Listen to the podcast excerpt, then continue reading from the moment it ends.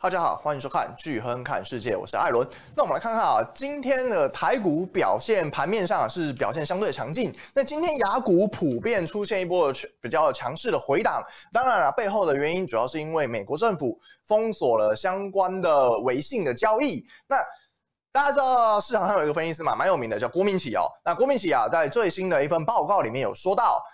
封锁微信的这个动作，如果如果扩大在全球的 App Store 里面，就全面的封锁微信，可能会导致中国用户愿意持有、愿意买进 iPhone 的那个意愿下滑。所以今天啊，可以看到中国的瓶盖股全面性的动作。那今天台股表现很强劲哦，哦，台股会不会？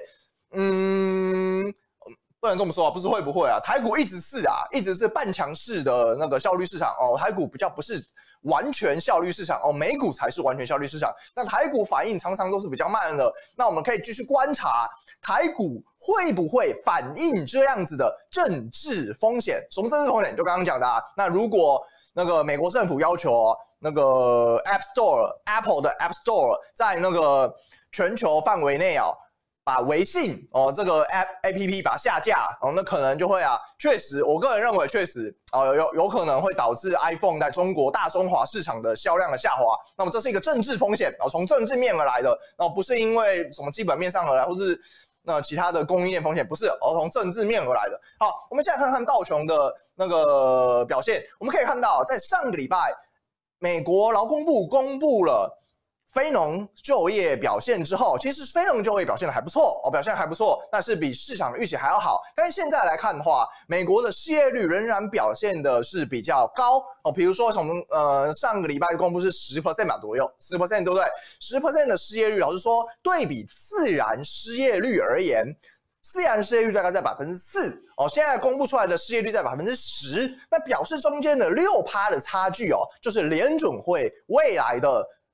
宽松政策努力的一个方向，好，所以我们可以认为，就是联准会在下半年，甚至到明年的上半年，哦，到明年的年中，宽松政策，哦，小弟我认为仍然会继续的延续。但是啊，在联准会不断的宽松政策之下，包含的像 QE 现在这仍然正在执行，虽然市场上出现了一个比较罕见的现象，哦，就我们节目啊在中段要跟大家讨论的史上罕见，那么股市、债市、基本面三方都已经出现了高度背离，哦，当然是因为市场钱太多啊。什么叫选太多？QE 之前我跟大家讲过很多很多次了。如果像这次联准会的 QE，从三点五兆美元的资产负债表规模，已经现在已经来到七兆美元的资产负债表规模，资产负债表暴增了两百 percent。如果你的资产没有同等的同比例的上升四十趴，如果你今年为止报酬率低于四十趴，四十趴这个数字报酬率哦，如果你低于四十趴，那嗯，或是你现在是空手的投资者哦，你是空手的，不要讲四趴，说错了，你不要讲不要讲四趴，空手的投资者，你今年到现在都没有投资的，或许你应该检回去看一下，检视一下，重新思考一下你的投资策略哦，你的投资逻辑可能有问题哦，可能非常有非常有问题。那我建议你以后不要碰股票，我建议你你不要参与市场，那存钱就可以了。存钱是一个很不错的投资方式啊，其实哦，存钱哦，存钱那。我会认为存钱也是一件很重要的事情。好，那我们再回来跟大家分享一下，现在史上罕见，股市、债市基本面哦高度三方背离，有原因就是因为 QE。好，第三个部分我们即将跟大家讨论债市的波动率，非常非常重要。我们今天最重要的核心就是要跟大家探讨美国债券市场，尤其是美国公债哦，因为我们知道美国公债就是无风险利率啊，哦，十年期美债殖利率是无风险利率。那在无风险利率不断不断往下走低哦，像刚刚我进来。十年期的 E 哦，大概在零点五六的位置。老实说，零点五六这个位置非常非常低啊，哦，价格很贵很贵，非常非常贵。那在这样的环境之下，利率不断走低，导致了导致了波动率创下历史新低。那我们都知道，人多的地方你不要去嘛，对不对？我现在再次的波动率创历史新低了，你还要继续？赌债券市场没波动吗？诶，这可能有点危险哦。债券市场现在都创历史新低，你继续赌它没波动哦，这可能有点问题。好，最后我们跟跟大家探讨，最近这两天啊很夯啊，那 Alan 也来那个跟风一下。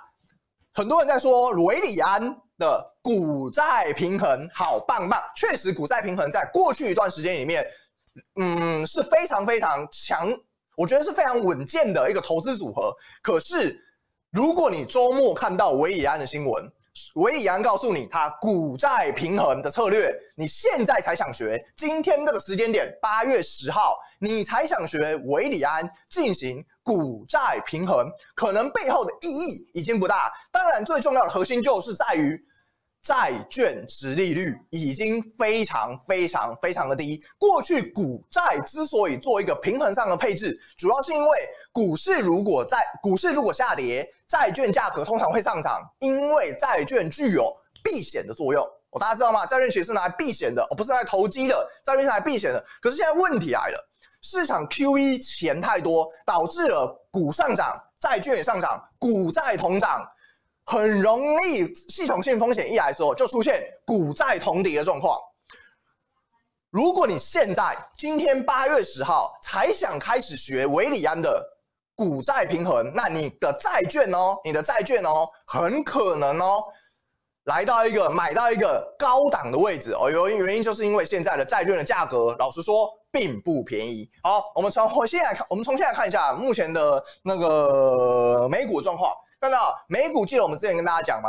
呃，就是二十 MA 突破两百 MA，嗯，前两个礼拜的直播都有跟大家说到，二十 MA 突破两百 MA 之后，每一次，每一次过去几十年来都出现这个状况，二十 MA 突破两百 MA，出现了一波比较强势的多头发展哦，比较强势的多头发展。我们之前跟大家介绍过，哦，你看像二零零九年的。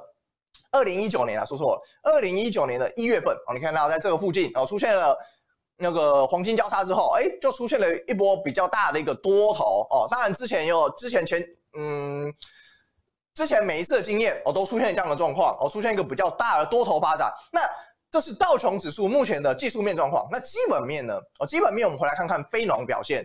非农哦，七月份公布出来的数字，哎，表现其实哦还不错。那可是啊，我们可以看到。非农表现出来的数字似乎比上个月还要差一点点，但是仍然是优于市场预期。可以跟大家分享，估计我个人估计，八月份非新增非农就业的人数哦，可能也维持在这个低档的水位哦，就是低档的水位这个附近我游走。原因就是因为哦，大家知道，因为二波疫情的关系，有一些州、有一些市，他们都延缓了那个经济重启的一个步伐。原本我可能预计在八月初我就要开始。解除一些封城，解除一些措施，但是原因是因为波一些关系啊，可能会延后。那在延后的环境之下，所以会导致哦，现在的新增非农的复苏比较慢，但不是没有复苏。跟大家分享的是，不是没有复苏哦，仍然是超越市场预期的一个复苏。所以我认为现在其实美国经济的基本面，我们从非农的就业角度来看，基本面好像正在。慢慢跟上哦，不是说很快哦，但人们正在慢慢跟上。那你会说股市现在很贵哦？当然啊，股市现在很贵，因为钱太多嘛。哦，从三点五兆的资产负债表啊，现在印到七兆哦，钱这么多的环境之下哦，股市会不会高本一比是一个常态？我们不知道，我们持续关注。什么叫高本一比是常态？大家知道吗？我今天才跟我那个朋友分享，高本一比未来会不会是会不会是一个常态？你现在看台积电二十倍本一比，你觉得太贵？会不会十年后台积电本一比到三十倍，你会觉得现在二十倍很便宜？为什么会变成这样子？第一个当然是台积电的长期营运展望可能很强哦，未来十年可能很强。第二个是钱太多。如果如果我在讲如果如果未来联准会的资产负债表没有办法缩回原先的三点五兆美元，因为这一次。资产负债表重新扩表的起始点是三点五兆，从三点五兆到七兆美元。那未来如果缩表没办法缩回三点五兆，顶多缩回四点五或五点五兆，不就好笑了吗？那钱还是一样那么多嘛，钱还是对比基础点的三点五兆美元，我还是增加了大概一兆两兆美元的位置。所以在钱市场流动性。呃，基础货币大幅度的增长的环境之下，会不会未来形成一个高本益比的环境？哦，这对于股市的估值评价是一个难题。哦，对于股市估值评价是一个难题。这件事情我们都不知道。哦，我没有一个定论，我也没有一个答案。那我们可以从十年，我们十年后回来看看现在，哎，会不会形成了一个高本益比的时代？哦，会不会？因为因为钱太多。好，我们继续往下看看，这一次新增非农就业主要啊集中在哪里？休闲娱乐哦，跟酒店业，那主要也是因为啊，许多的州啊，许多的市啊，然后重启重启经济之后啊，有一些那个经济开始活络了哦，开始一些聘雇一些约聘制的，尤其是约聘制的那个劳工哦，开始重回劳动力市场。那所以之前跟大家分享过，大家记得吗？之前跟大家分享过，美国的新增非农就业大幅度的放缓，不要担心哦。之前我们讲过这句话，就是不要担心，因为很多被解雇的人，他可以很快的回到劳动力市场。为什么？就是因为这个休闲和酒店业。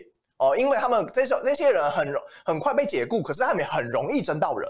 他们不像科技业，不像那些建筑业，不像那些制造业、金融业这些具有专业技能的人，这些人一旦解雇了，可能我要经过很长一段时间，我才可以找到合适的员工哦。因为在这些高技高技能产业里面，合适的员工就很重要。那可是休闲和酒店业比较多是服务性质的，那服务性质的要求的专业技能哦，当然就没有这么强，所以很容易找到合适的员工。那只要合适的员工你找到了，那当然可以那个增加那个非农就业的新增就业的往上的人数的增长嘛，哦，对不对？我们可以看到七月份增长最大的就是休闲哦和酒店业哦，再是零售业哦，再是教育、医疗保健服务哦，往下的做一个递减哦，可以看到前两个最大的就是休闲。和酒店业还有零售业，那继续预期啊，啊，继续预期，我认为八月哦，八月的表现其实大概也会是这样环境哦，大概环境就是集中在这两个行业。你看六月哦，六月新增最多的是休闲和酒店业，你看七月也是一样，对不对？七月也是一样，那六七两月都这样。我觉得八月哦，个人认为八月啊，大概也会是持续的在这些行业里面哦，新增非农就业持续性增长。好，我们再看看失业率。失业率是非常非常重要一个观察指标。待会我们会在节目的结论里面，我们在讲债券市场的结论里面，也会跟大家讲失业率。失业率为什么是一个很重要的观察指标？它是一个落后指标，没有错。在总体经济的观察里面，它不像非农哦，非农具有领先指标的作用，像 M1B、M2 具有领先指标的作用，像股价指数具有领先指标的作用。失业率在总体经济观察里面作为落后指标，没有错。但是，但是，但是，如果你对于总体经济很熟的人，你应该要知道联准会的政策任务是什么。我们必须经由观察失业率来观察联准会作为一个领先指标，因为失业率对于联准会，失业率对联准会而言就是领先指标。为什么？失业率，国会给联准会的失业率目标是达到自然失业率，也就是充分就业水准。什么意思？现在失业率哦。在十点二 percent，对不对？现在失业率在十点二，那自然失业率在哪里？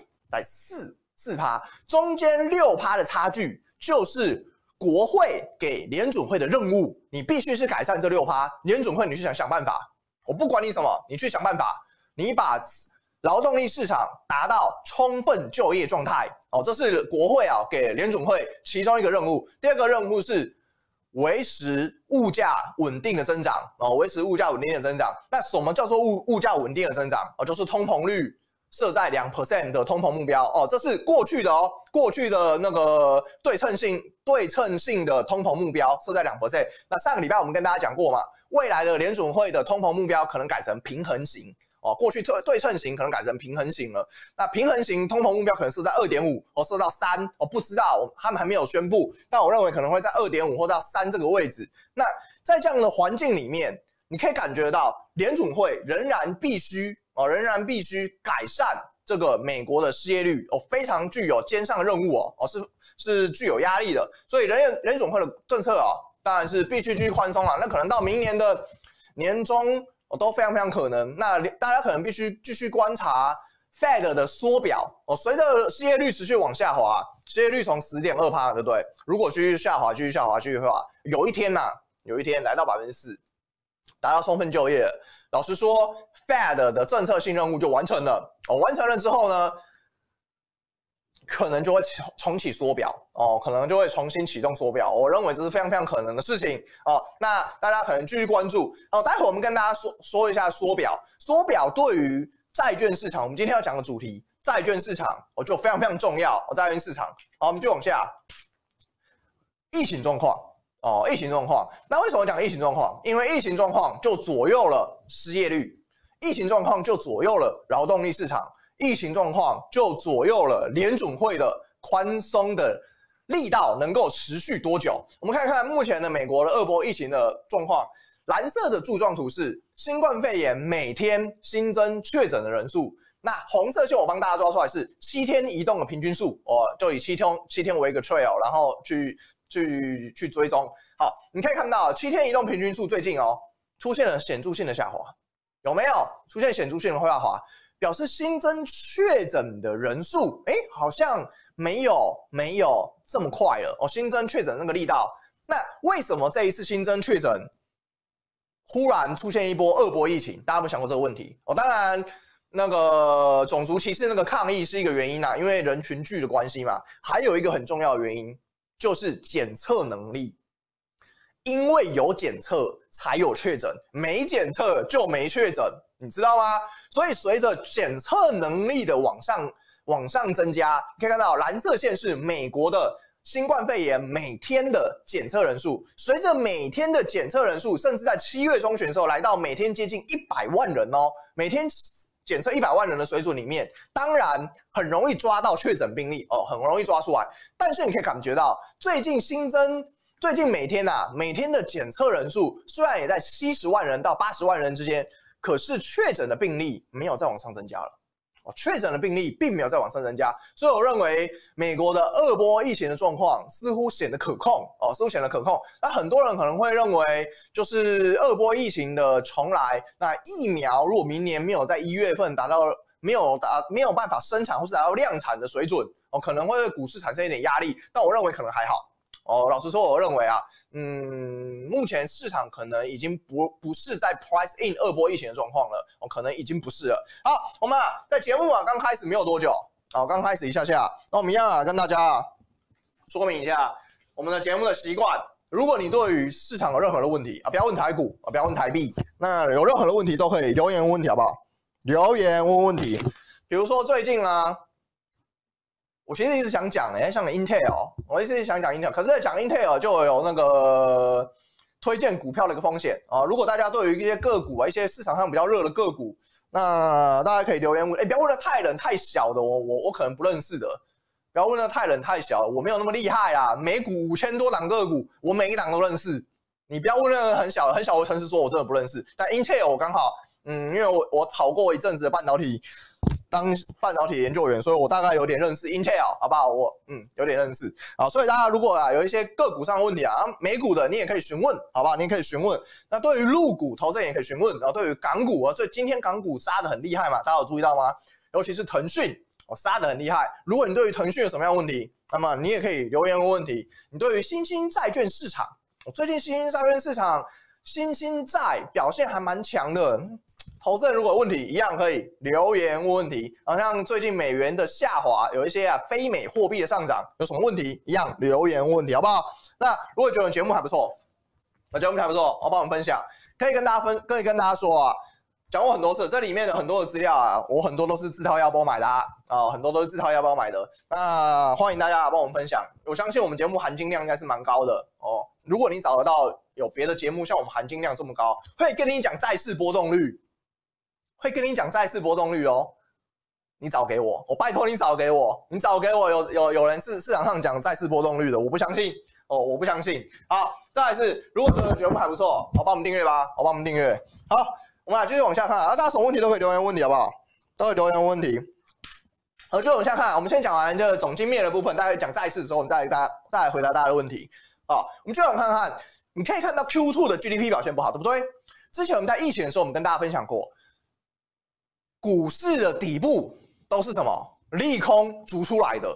你不要等到 Q2 GDP 出来才去买股票，太晚了哦，太晚了。股市的底部都是利空筑出来的。好，那 Q2 结束已经不重要了，过去我们要 looking forward，在 looking forward 环境之下，我们来看看 Q3 美国的经济表现怎么样？Q3 的美国经济表现似乎还可以哦，不敢说，我个人不敢说是一个 V 型反弹，但我觉得是一个 Nike 型的反弹，而 Nike 的勾勾。Nike 型的反弹，我不敢说 V 型反弹，我觉得，但我觉得 Nike 型的反弹确实正在成型哦。经济基本面正在复苏，确实正在复苏的轨道之上。好，看看到 Q3 的 GDP 成长率，目前市场估不是市场啊，说错了，联准会哦，这张图是联准会给的，美国央行给的，联准会估计 Q3 美国 GDP 要反弹百分之二十，二十。二十里面哦，你可以很明确的感受到消费力道快速复苏，美国经济的消费力道确实也正在复苏哦，确实也正在复苏。那估计 Q 三要反弹百分之二十，那 Q 四当然还没出来啊，Q 四还没出来，但我认为 Q 四是传统的美国消费旺季，大家没有忘记吧？Q 四是消费圣诞节消费旺季，所以我认为 Q 四的反弹。也是可以期待的，哦，Q 四的反弹也是也是可以期待的。那在这样的反弹之下，我不太认为这会对股市形成大跌的压力。我再讲一次哦，大跌，所谓的大跌是二十 percent、三十 percent 这种大跌，不是修正十 percent、十五 percent。我觉得修正是可能的。我个人也现在站在减码一些科技股，我确实跟大家分享，我个人也在减码。我手上有苹果跟微软，那我个人也正在减码科技股。但是我并不认为股市会有大跌的压力，修正的压力是可能的，十 percent、十五 percent 的修正。但是那种大跌啊，我认为在经济正在复苏的环境里面，未来美股的本益比可以被收敛哦，可以被收敛。那这就是目前的证据，就是经济正在复苏的证据。从联准会而来，Q 三 G D G D P 季增年率将要反弹百分之二十以上哦，百分之二十以上。好，再来最重要的，我们待会儿跟大家分享股债双涨哦，这是钱太多的例证啊哦，钱太多的例证，我不管你买债，不管你买股，你什么都对，哎，这平民股神就这样产生的啊，呃，你可以看到最近市场上很多一些卖课程的，做技术分析卖课程的，卖纯股的他也对，卖技术分析的他也对，做趋势的他也对，做什么他都对。市场大涨的多头环境之下，在 Q 大 QE 的环境之下，那形成了很妙的股债背离。好，我们啊，先来回答一下大家的问题。问题蛮多的，好，问题蛮多的。好，我们现在回答第一个问题。露露露露小姐的问题说，港股怎么看？一直跌。好，我一直跟大家分享港股在目前的题材，嗯。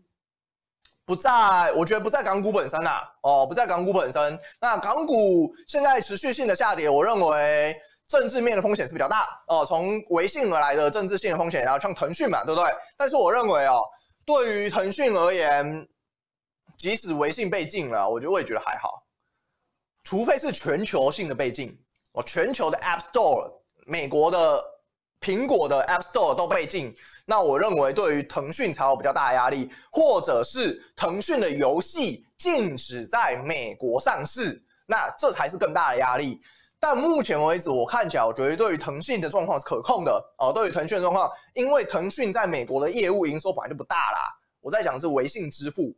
腾讯旗下的微微信支付在美国的营收其实本来就不是很大啊，我觉得是还好哦，我认为是还好。那目前政治风险是比较大，那可是港股的一整个题材从来都不是港股恒生指数这件事情哦，大家可能要知道，你应该关注的是恒生科技指数。我再讲一次，大家可能应该关注的是恒生科技指数，那你也非常，你应该非常关注的是科创五十 ETF。那在恒生哦，不不是在恒生，科创五十 ETF 在香港，那可能即将要有 ETF 哦，科创五十那即将要有 ETF，那我建议大家你应该关注这些事情。那关注大盘，我觉得会是一个更长期的事情。大盘这件事，你必须等到阿里可以纳入成分股里面哦，你这个才有更多的利多的一个转换。那我认为现在在短线上啊，大家应该关注的是科创五十的 ETF 的上市以及恒生科技指数。好。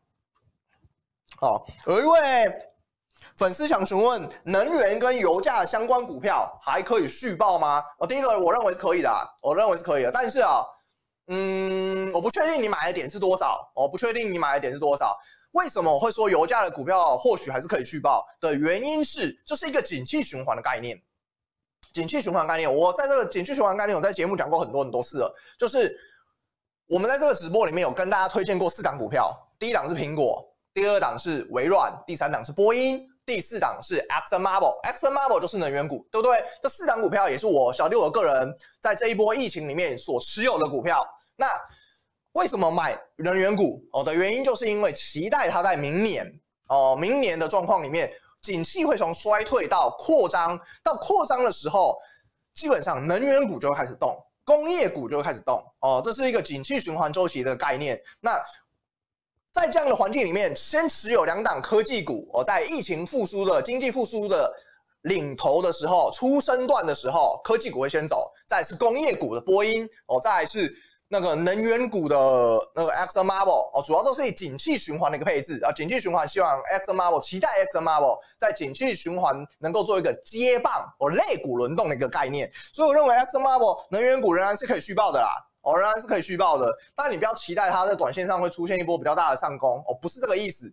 Portfolio 资产组合配置本来就是有类股轮动哦，类股接棒的概念在这里面哦，所以我认为持有能源股是可以的，但你必须要。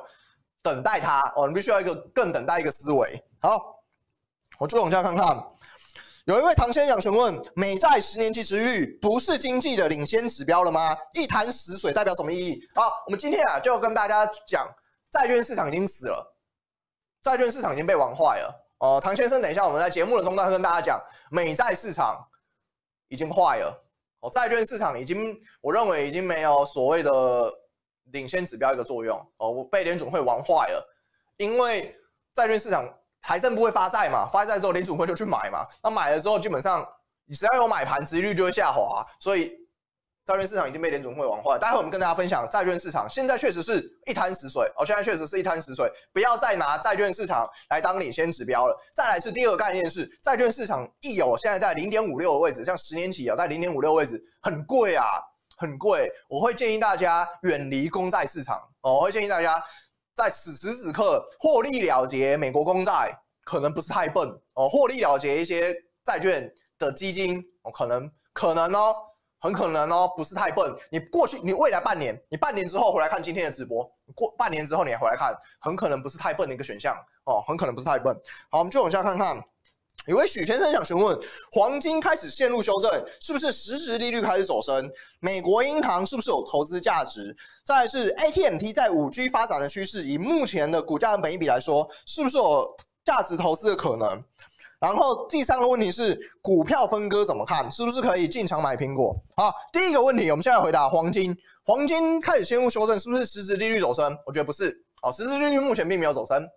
实质利率目前并没有走升，但黄金目前在修正，我觉得就是因为涨多了哦。黄金真的涨多，之前我们跟大家分享嘛，黄金在我认为来到二零五零就算很了不起啦。我的个人的目标价是二零零零哦，二零零零。我知道有，嗯，我认识的一个前辈啊，我认识一个前辈叫世光哦，大家之前听过世光嘛？那世光喊黄金二零二零，我觉得黄金二零二零，我的目标价是二零零零啊，两千啊，那差不多近哦，差不多的位置。我觉得来到二零五零真的是。蛮了不起的一件事了啊，所以黄金你可以感觉到，黄金不是不会涨，它当然会继续上涨，但是空间我觉得不太大了哦，可能不太大了。那来到了二零五零，我觉得就已经就已经蛮贵了哦，蛮贵了。所以我认为是一个获利了结，黄金修正主要是获利了结的状况。再来是美国银行是不是具有投资价值？美国银行作为传统的价值股哦，大家知道美股分成两块，美股分成成长股跟价值股两块哦。价值股有谁？价值股有，比如说辉瑞，大家听过辉瑞吗？哦，药厂辉瑞，比如说美国银行哦，比如说富国银行，这些传统式的价值股。那成长股有谁？成长股有 Apple、微软。高通哦，NVIDIA、AMD，那这些我们常科技股，我们定义它是成长股。那价值股里面的美银是不是就有投资价值？我认为或许是有的。我认为或许是有的。为什么？因为美银现在的 PE 有多低，你知道吗？美银市场的钱都去追了科技股，目前价值股的 PE 实在是很低啊。价值股的 PE 跟科技股的 PE 两个差距创历史新低，哎。很大很大很大啊！这个差距而不是历史新历史新高哦，历史新高两个差距创历史新高。老实说，这个差距是很大很大的，所以我认为你在投资组合里面配置一点美国银行是可以被接受的哦。我个人认为是可以被接受的。那我个人也有在最近哦开始，因为我在获利了结一些科技股啦，哦，比如说苹果啊，我有个人在获利了结一些科技股。那我有开始布局一些价值股哦，这确实是有的哦，确实是有的。好。但是你不要期期待价值股马上会大涨啊啊，不会啦！我不是说科技股不涨，科技股还可是还是可能会继续涨。但是价值股我认为啊，可以被持有哦，就是一个 portfolio 的概念。你持有科技股，你也可以持有一点价值股哦，你只把它减码哦，价值呃科技股减码哦，增持一点价值股哦，这个概念。我不是说科技股不涨。好，第三个问题，许先生想询问 AT&T。那 AT&T 在五 G 的趋势里面哦，我觉得它就是运营商啊，没什么了不起的。电信商能够变出什么新花样？不要骗，AT&T 就是传统的美国非常稳健的哦、那个电信的营运商哦。五 G 对它而言，我觉得就像中华电信一样哦，没什么没什么梦可以说啊。五 G 的梦。我觉得都已经说的差不多了哦，都已经说的差不多。你可以看看 IBM 吧，哦，去看看 IBM 吧。IBM 或许还有一点五 G 的梦可以说。为什么？你去看 IBM 最近的云端运算的表现还不错，还不错。你不觉得 IBM 有点像微软吗？十年前的微软，你去看看 IBM 吧，哦，去看看 IBM。好，再是苹果股票分割，超多人问的、欸。最近苹果股票分割怎么看？很多人会说苹果股票分割是为了要让散户上车买股票，嗯。我不这么认为啊！我不这么认为。苹果过去有股票分割过，大家知道吗？苹果有过一股分七股哦，一股分四股。这这次一股分四股，过去有曾经一股分七股过。股票分割是让散户上车，我个人认为，嗯，可能不是啊。哦，可能不是。我个人认为，可能是要库藏股哦。我个人认为，可能是要方便库藏股使用啊。那大家可以持续关注，好不好？但是我认为哦。股票分割这件事情，对一般小散户来说，你还是等它本一笔修正吧。哦，因为股票分割这种事情，对本一笔是不会造成任何影响的。哦，对于 market cap，对于市值也不会造成任何影响，对于 EPS 也不会造成任何影响。所以，我认为投资股票仍然必须要有价值投资的概念。哦，如果本一笔没有修正，本一笔仍然在这么高的环境，我认为对于投资苹果这件事情。就并不存在利多，因为我不会因为它股票分割就忽略本益比嘛，大家懂我意思吗？股票分割跟本益比完全没关系啊，哦，所以我还会我更关心本益比哦，更关心本益比，大家不要关注股票分割啊，那不重要啊，哦，那不重要啊，那只是一个财务操作而已，真的啦，财务操作而已，不要管它。苹果的公司派就在炒股票啊，然后这是炒股票的，这是炒股票的动作而已。好，我们就往下看看，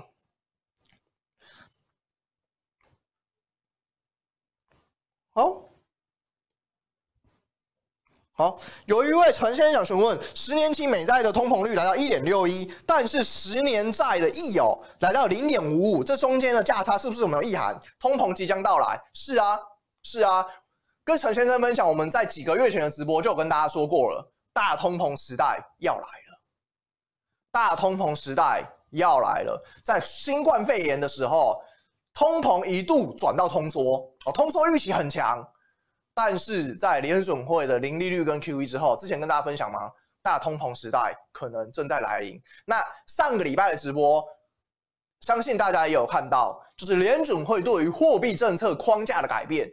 过去货币政策的框架是瞄定两 percent 通膨就在天花板，可是过去这个两 percent 通膨很可能，未来啦，未来这两 percent 通膨很可能不是天花板了，哦，可能可能来到三 percent 或是二点五，那。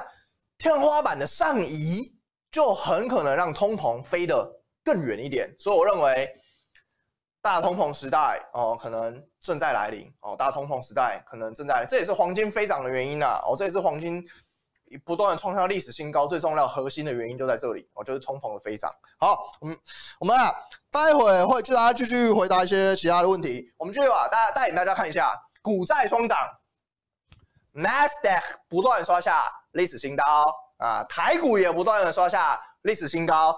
不要忘记了，你回头看看债市，你回头看看债券市场。大家记得以前教科书上怎么讲吗？哦，教科书上说债券是避险性商品，对不对？我告诉你，回去把那个教科书烧掉。经济学老师，你叫他来前面罚站，你叫他来你家罚站。债券现在还是。避险性属性吗？哦，债券市场很可能避险性属性已经被玩坏了。我个人认为，现在债券市场的避险属性已经糟透了，哦，非常非常差。好，我们来看看白色线，白色线 Nas Nasdaq，哦，NASDAQ 在过去一段时间里面不断不断天天刷下历史新高。我恭喜你，你有买到 QQQ 的同学们，记得吗？我们之前在这节目里面有跟大家分享过几张股票。苹果、微软、波音、Exxon Mobil，那也有跟大家分享两档的 ETF，两档 ETF 是谁？SPY 跟 QQQ，对不对？大家记得吗？如果你有买到 QQQ 的同学，恭喜你，那你离财富自由又更近了一步哦！真的啊，真的，这一波大概四十趴、四十趴以上的一个报酬率，我个人都有这个是这个报酬率，你应该有超过啊，你应该超过。好，那我们来看看十年期美债殖利率在同期里面表现怎么样？不好意思，不断创历史新低。债券市场在避险吗？现在市场上你有感觉到什么风险吗？我问大家，你有感觉到什么风险吗？过去在没有 QE 之前，债券市场有领先指标的作用。为什么？你还记得吗？我们在去年的时候有做过跟大家做过直播，呃，不是去年啊，今年年初的时候跟大家做过一次直播。你看看，在这里，债券殖利率不断不断的下探，债券市场避险避风了。在今年年初的时候，债券市场在一二月不断不断的钱一直流入，一直流入，一直去避险。那股市还在持续上涨，债券市场在年初的领先指标完全的彰显哦，完全的彰显，就是大家市场的资金、避险基金经理人全部把钱丢到债市里面去。可是你看到现在，你看到现在，在 QE 之后。即使疫情复苏，即使经济复苏，即使股市也复苏了，但是债券的殖利率一直没有回升，哦，一直一直没有回升。那老实说，股债目前出现一个相当相当大的背离。那给我们一个概念，哦，给也给你一个概念，不要再去买债券，不要再去买债券。我再讲一次，不要再去买债券，很贵，好，很贵。你要在零点五六，我跟跟大家分享啊，零点五六这件事情。你要再继续往下走，跌到零负利率，机会有多少？可能蛮小的哦。跌到负利率，十年期美债殖利率要跌到十年期一有这个名目利率要跌到负利率，可能机会蛮小的哦。哦，可能机会蛮小的。所以在这样的环境里面，我会建议大家不要再去追债券哦，不要再去追债券。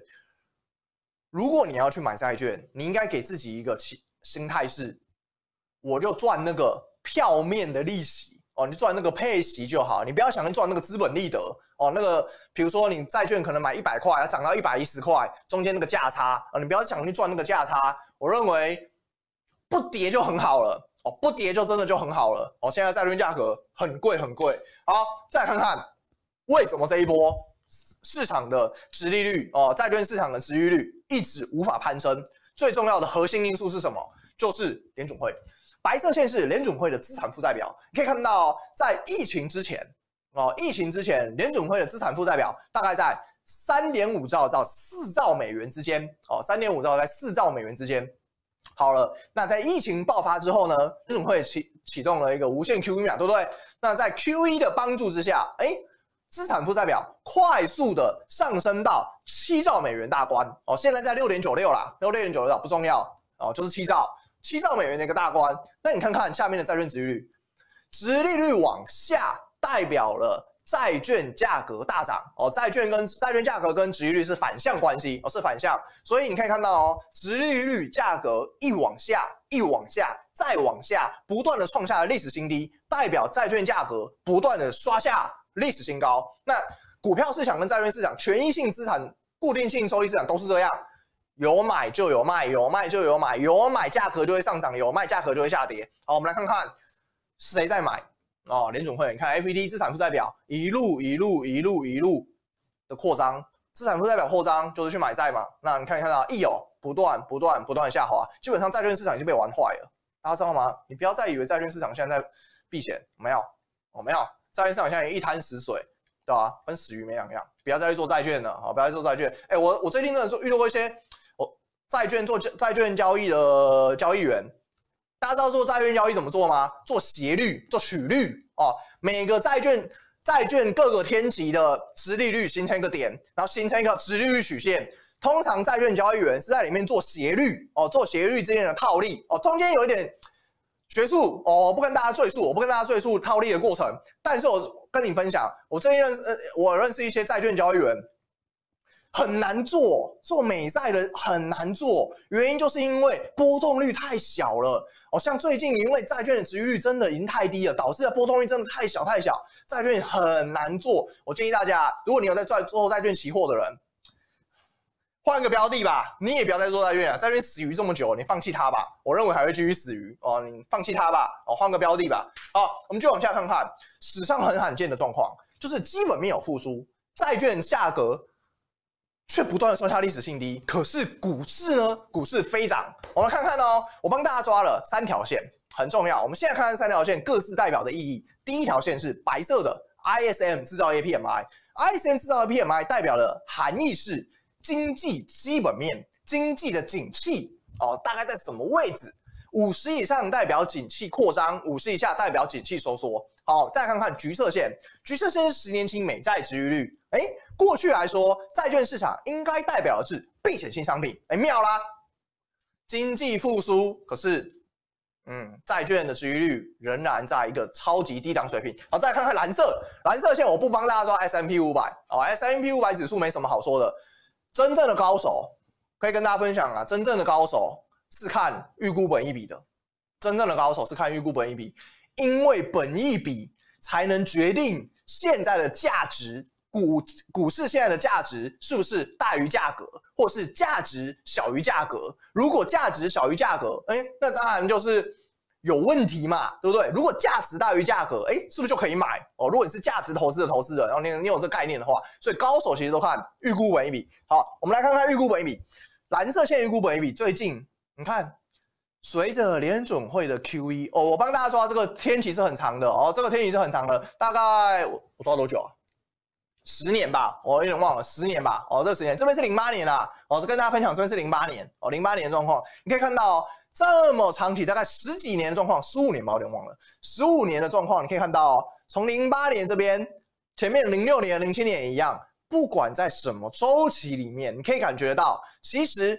具有高度的正相关关系哦，具有高度的正相关关系，就是 S M P 五百跟美债跟基本面的 PMI，他们三方都有高度的正相关。可是你来看看最近，S M P 五百的预估本益比暴冲啊，股市好贵好贵好贵啊，预估暴冲啊。那债券市场呢？啊，在这里，哎，债券也好贵，妙啦，哦，真的是妙啦。股市好贵，债券也好贵。股市大家拼命买，债券大家也拼命买，股涨债涨，妙喽，股涨债涨，超级背离，超级背离。那最重要的核心是基本面，对不对？因为哦，股市，嗯，通常是经济的橱窗嘛。股市经济的橱窗表示，这股市是作为一个经济的描述。你可以看到哦，经济最近出现复苏，可是股市走更快。经济复苏了，股市走超快，那债券市场却是超悲观。经济明明就复苏了，股市也已经预期这样的复苏出现了，那债券市场超级悲观，债券市场完全被玩坏了哦，完全被玩坏了。那我跟大家分享一下债券的组成的属性，为什么讲这个非常非常重要？待会我们来跟你讲债券现在的风险有多大。我在讲债券风险有多大之前，先跟大家介绍一点学理上的哦，学理上的债券的组成。债券的组成有两个因子，我们可以看到十年期美债殖率现在零点五六的位置。零点五六这个价格是谁决定的？我跟今天跟大家上点经济学。零点五六的这个十年期，听到我们常常听到的殖利率，这个价格谁决定的？谁很重要？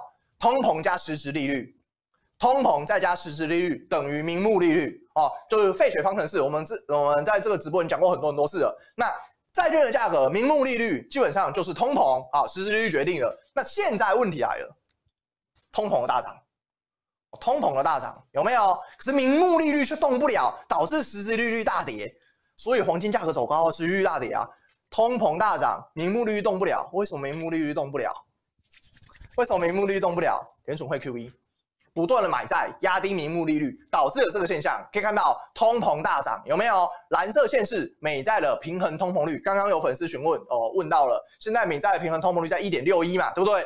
你看得到十年期美债平衡通膨率不断的大涨，可是名目利率被 QE 压得动不了，QE 完全的把名目利率压平了，压平了之后呢，导致了实质利率不断的探底，不断往下走，不断往下走，黄金才大涨，黄金才大涨。那黄金现在已经涨上去了，你不要再追了。今天要跟大家讲的是，你可能要非常小心目前的债券市场的追价风险哦，你可能要非常小心债券市场的。追价风险原因是什么？就在这里。原因是什么？就在这里啊！我帮大家抓出来了，债券市场的哦，这是美债的哦，美债的美国公债的哦，债券市场的波动率指数，最近的波动率指数创下了历史新低，来到四十一点六哦，四十一点六历史新低。那什么概念呢、啊？什么概念？你知道吗？因为债券的价格不断不断的金金涨，从零点零点六零十年期美债的殖利率，名目利率在零点六零涨到零点五六，哎呦，好害怕哦！中间的波动都超小的，这个你可以把它视作为呃 S&P 500的 VIX 恐慌指数，股市的恐慌指数是 VIX，那债券市场的恐慌指数是谁？就是它，就是它哦，债市波动率指数哦，就是它。那大家可以看到最近的波动率，恐慌指数创历史新低，你还要就要去赌市场不恐慌哦，你继续赌啊，你继续追价啊，追价风险是很大的哦哦，追价风险，因为通常金融的商品是这样，下跌的波动率才会放开。哦，下跌的波动率才会放开。那现在市场不断的金金涨，如果你还要去追价，如果你还要去追债券价格，你还想去追债券性的商品，你还想从里面得到资本利得，你还想进去里面债券里面赚价差，那你追背后的风险可能是蛮大的哦，蛮大的。那我会建议大家，在目前波动率创下历史新低的环境里面，债券价格真的太贵了。那你应该做的事情是。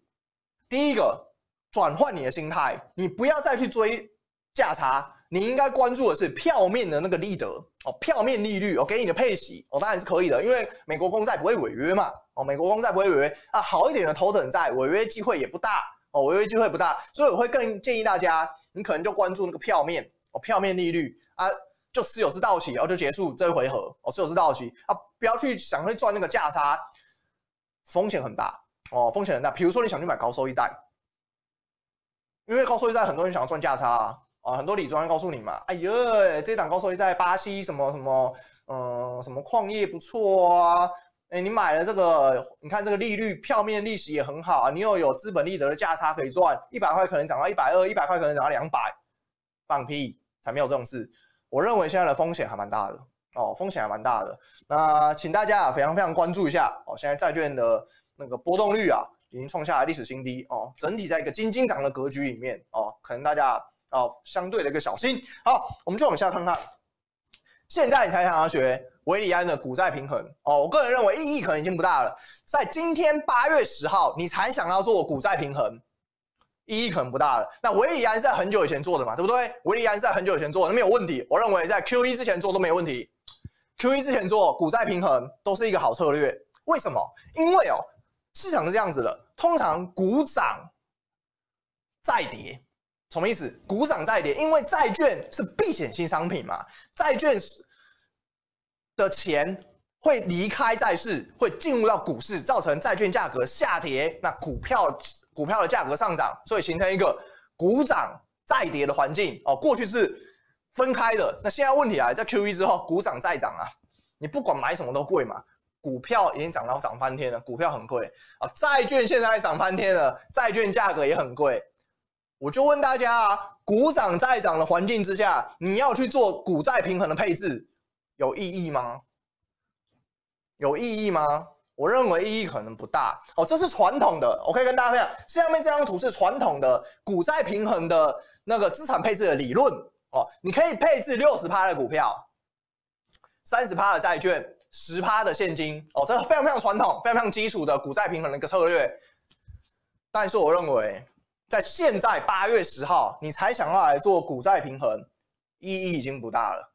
第一个，股票的价格有点高以外，债券的价格我认为比股票更贵。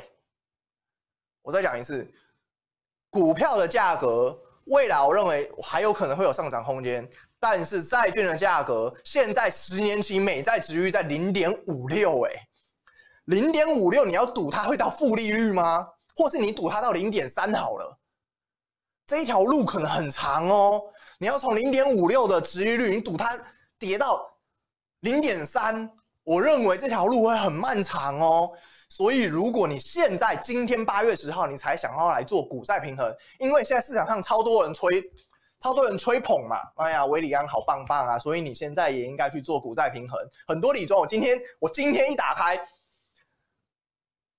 Facebook，超多人在推韦礼安，你应该学韦礼安股债平衡，你应该知道的是股债平衡的概念，而不是去学。现在不应该学，我认为你现在才学意义已经不大了。你现在才学，对于你买债券这件事情，你可能具有一定程度的。追价风险，我认为你可能会有一定程度的追价的那个跌价的一个可能性存在。好，那但是但是啊，我不是说这个策略不好哦，这个策略是好的哦，这个策略是好的。那这个策略里面，如果你在股票市场如果下跌了，合理来看呢，合理的基础的股债配合配置的理论里面，股市如果下跌了，那债券价格应该要上涨哦，来弥补你股票市场的损失嘛哦，所以形成一个平衡，一个 hedge 的概念哦，一个 hedge 的概念。所以我认为啊，这个概念策略是好的，但是你今天才想使用，对不起，太晚了，对不起，真的太晚了。哦，真的太晚了。那如你很多人可能会问嘛，那 Alan 现在我该怎么做平衡，对不对？我要打脸这个，我要打脸这个股债平衡啊。我认为现在太晚了。那现在应该要怎么样做平衡？要么你持有现金，真的，我认真的。有人觉得很笨吗？不笨，真的不笨。我认为你不如持有类货币现金，比如说货币型基金、货基。大家听过货基吗？你可以把一些现金 parking 在货基。哦，然后达到一个股债平衡的一个策略，我觉得持有现金并不不并不笨哦。你想想，持有现金的机会成本是多少？你想，持有现金以总体经济的概念来看，持有现金的机会成本大概是百分之二。哦，成不是机会成本，说错了，不是机会成本，说错了，说错了。持有现金的成本哦，大概百分之二。为什么？通膨。哦，通膨率。那在通膨大概目前台湾的通膨大概在一点八、一点五左右一个位置。哦，算两趴好了，两趴的。持有成本，我认为是值得的。哦，我认为或许现在持有现金，我宁愿持有现金，我大概也不会去买债券。我很诚实跟大家说，如果有人真的要问我，现在要怎么样做平衡的配置，资产平衡配置？我认为持有现金或许比持有债券还要来得更好。那持有现金，你可以去找一些类货币型的现金啊，你去找货币型基金、货基哦，你找货基型的。那我认为啊，还不可能比较达到那个股债平衡的一个策略。我再说是从今天八月十号开始，哦之前配置的我觉得没问题，之前配置没问题。你钱，你从三月底开始配置都没问题，哦，这个策略都是赢家。但你现在才要开始配，你八月十号才开始配就有问题了，哦，就有问题。股债券真的太贵了哦，债券太贵了，在这样环境里面，我认为你不如配现金哦，不如配现金。好，我们一样回答大家几个问题，待会就跟大家分享债券市场的几个风险，好不好？我们回答三个问题，哦，回答三个问题。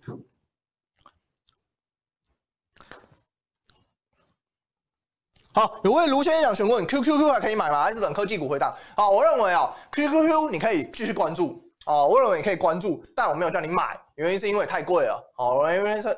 真的太贵了，那科技股哦，你可以等它回档哦，比如说回档了十 percent、十五 percent，然后你讲再进，我觉得是比一个比较合理的一个位置哦，可可能是一个比较好的，因为你过去没买嘛，那没买你现在才要买，你就错错过那个最好时机啦。那当然，因为随着股票价格越越高涨，你承担的风险都越大嘛，一定是这个样子的啊。所以，要么你等它回档哦，要么你就定期定额，没办法，定期定额概念很简单，就平均啦，定期定额没什么了不起的，就是平均法、直线法平均。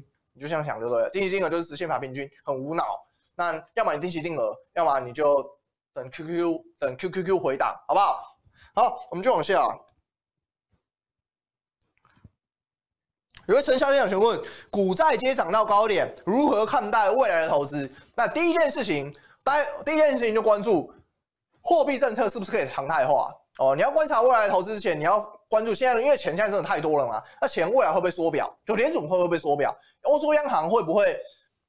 哎，欧洲央行真的很难呢、欸，缩表真的很难。就是联总会吧，联总会会不会缩表？那缩表的环境里面，能不能货币政策常态化？那把现在的 PE 啊，现在你觉得台积电二十倍本益比很贵，对不对？如果联总会不缩表，继续扩表，我认为台积电的本益比，你现你你十年后来看，可能。可能高于二十倍，你觉得二十倍好便宜？以后的本益比可能三十倍，对不对？因为钱太多，所以啊，我认为观察未来的投资这件事情，我们必须要回来现在来观察联准会的货币政策。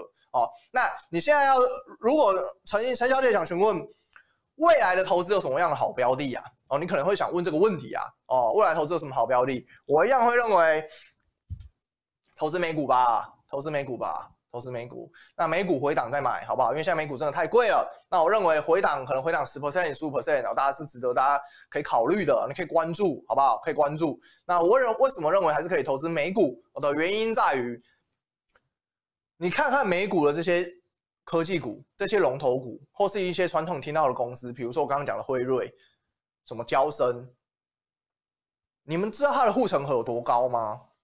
为什么台积电这么强？就是因为技术性的护城河很高。为什么大立光是股王？因为它的技术性护城河很高。啊，为什么红海股价躺在那里？因为它没有什么技术性护城河，对不对？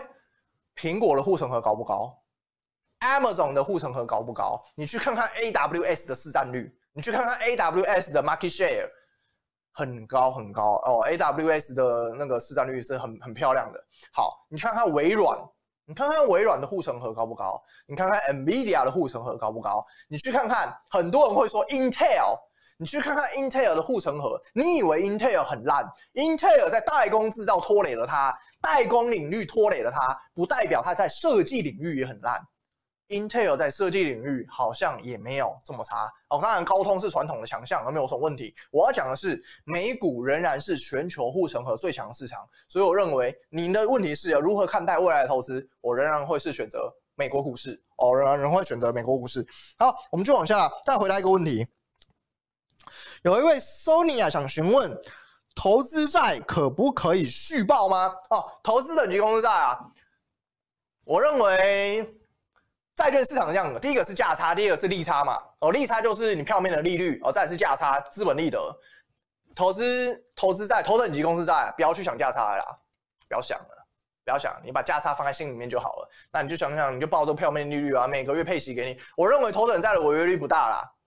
但是你不要想会有价差了，我认为价差不大哦，价差不大，你可能就赚一点利差吧，哦，领一点配息的这个概念哦，赚价差这件事情，可能去股票市场哦，可能去表市场，我认为现在债券市场真是死鱼了哦，真是死鱼。好，我们来回来看一下债券市场的两大风险。哦，债券市场两大风险，第一个我认为是联储会的缩表，联储会的缩表在二零二一年可能还不会发生。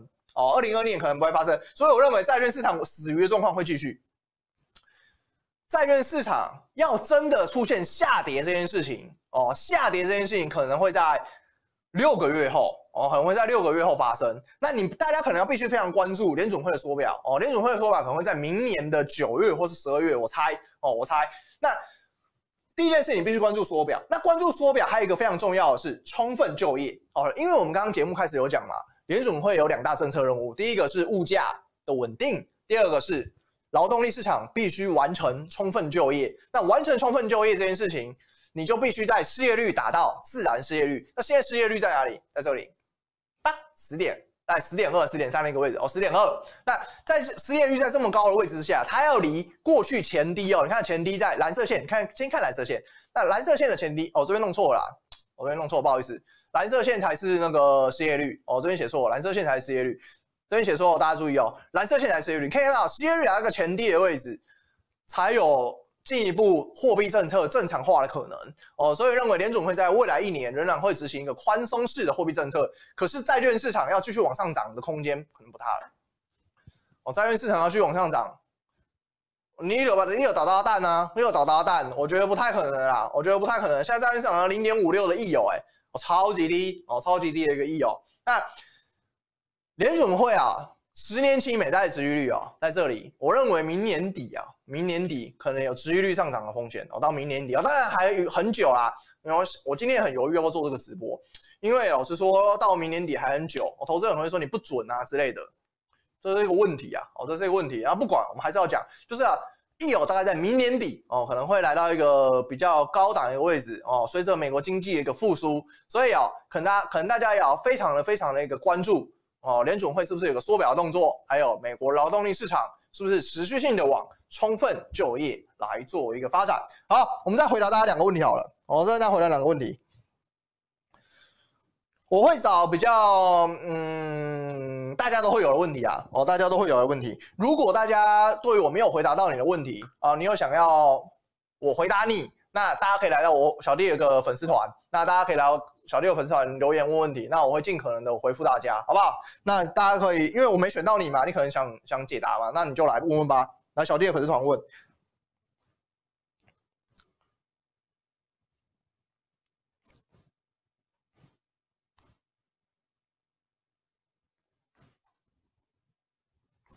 好，好，好，我们讲讲房市好不好？有位陈先生说，钱是否进入到房市？买自住房在未来升息时会不会买到炸弹？哎呀，台湾央行会升息吗？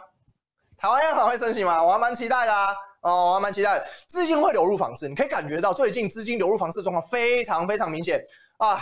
我都不想讲那个国泰金跟富邦金了，这些寿险金控啊，钱真的太多了哦，市场上的钱真的太多了，基础货币的大大幅的印出来，那钱真的太多了。现在台北的房市，你可以感觉到蛋黄区，嗯，几都的房价哦出现一个比较显著式的上涨。那呈现的问题是在未来升息的时候，会不会买到炸弹？我认为台湾央行升息的可能性不大啊，台湾央行升息的可能性在未来一年、未来两年。可能都小小的哦，可能都小小的哦。那升息幅度如果不大，老实说啦，对于房市冲击不大哦。升息幅度如果不大，没有办法完成一个升息循环。我要讲的是这个，如果升息只是升息一码半码，那对于房市没影响啊，真的没影响啊，因为房贷利率拉不高嘛，你必须升息个四码，升息个六码，房贷利率才会有感啊，对不对？那如果你没有办法升到这么高的幅度，那没有办法完成一个升息循环。基本上，我认为对于房市的冲击哦不大哦。再来一次，第二个问题是，你觉得台湾政府在打房吗？你真的觉得有吗？啊、好，那你问问花敬群吧，你问花敬群在干嘛，好不好？好，所以我认为啊，台湾央行未来升息的空间可能不是很大，我升息个一码我就给他拍拍手了。那钱到房市里面会不会买到炸弹？哦，我觉得还好，我觉得还好。那想买房就买房吧，哦，想买房就买房啊。那房价现在很贵嘛，但没有办法，价格都卡在那里。那么问一下政府吧，问一下政府吧。房市要改善，其实就是税制啊。其实税制从税制改是最快的。好啦，不骂政府就这样。好，就这样。好，我们就往下。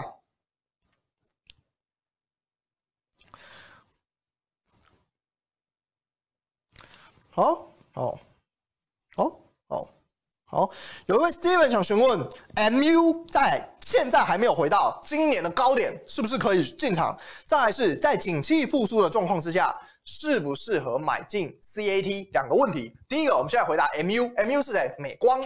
那美光做什么？记忆体啊，哦，记忆体的，记忆体的，目前 Q 四的报价不好，可以跟你分享，因为我前两天才看过，Q 四的报价不好，哦，Q 四的报价真的不好。那三星开出来的报价也不漂亮哦，三星报出来的报价也不漂亮，所以我认为 MU 在记忆体报价表现比较低迷的环境里面，很多人会说五 G 五 G 可以拉动记忆体，都 price in 了啦，都 price in 了啦。那在五 G 今年手机我觉得没有办法达到一个比较普及的状况之下，我认为对于 MU 对于记忆体的记忆体的类股哦，可能。